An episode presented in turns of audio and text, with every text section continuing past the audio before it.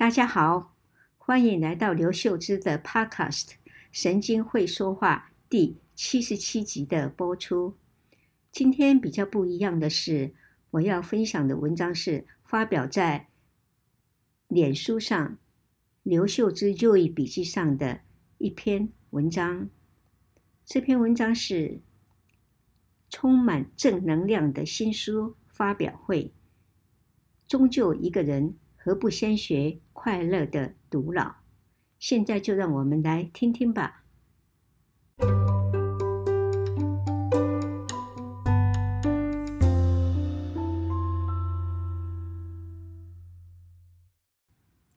宝瓶文化出版社的高效率团队精心策划，于二零二三年十月二十一号礼拜六的晚上。在即将歇业的金石堂信义店五楼举办我的新书发表会。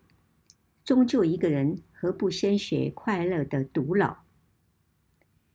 因为场地小，位置不多，又是与家人团聚的周末夜晚，所以我告知许多年长的亲朋好友不用前来，或者。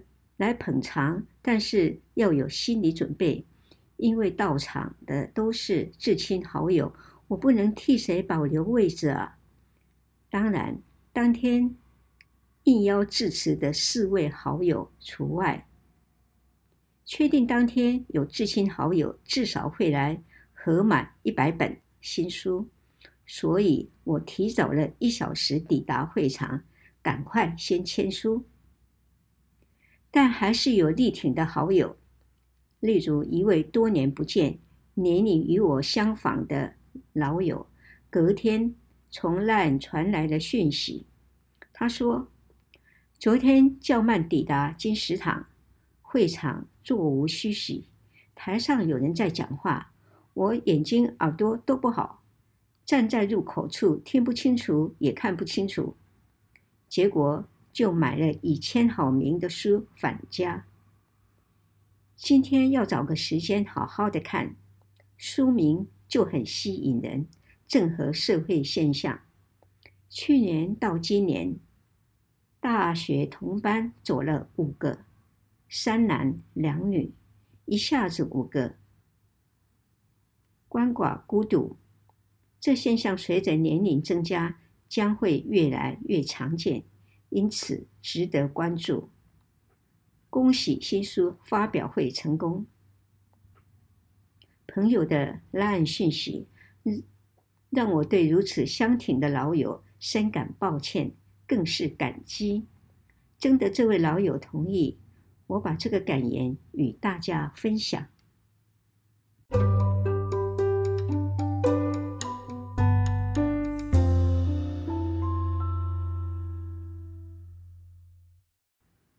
当天的新书分享会，在汪永代理事长的活泼带动下，从一起欢唱《当我们同在一起》开始，到最后我的分享都毫无冷场。四位重量级的致辞者，包括王培林医师、郑秋玉教授、吴孝奇教授和吴辉明院长，都言之有物，分享健康讯息。让大家受益良多，而且幽默有趣，大家笑声连连，掌声不断。作为一位失智症的家属，邱玉教授语重心长地道出他独老来的毫无防备的点点滴滴，令人动容揪心，非常感人。邱玉。一直都是一位知识分子和职业妇女，她从游刃有余到措手不及、束手无策，最后寻求专业的帮助，包括失智症的先生以及焦虑、忧郁的自己，都得到专业的帮忙。这心路过程，让许多人听了都。心有戚戚焉，很高兴吴嘉贤医师与来自香港的陈伟志医师及其家人也出现了会场，并分享心得。因为五位致辞者都讲得太精彩了，且欲罢不能，让我在心里为没有来参加分享会的亲朋好友们深感抱歉。也因为时间不够，所以我把本来要分享的三十分钟的简报浓缩为五分钟，并且把这五分钟所放映的投影片改为相片，放在我的 FB 粉砖上与大家分享。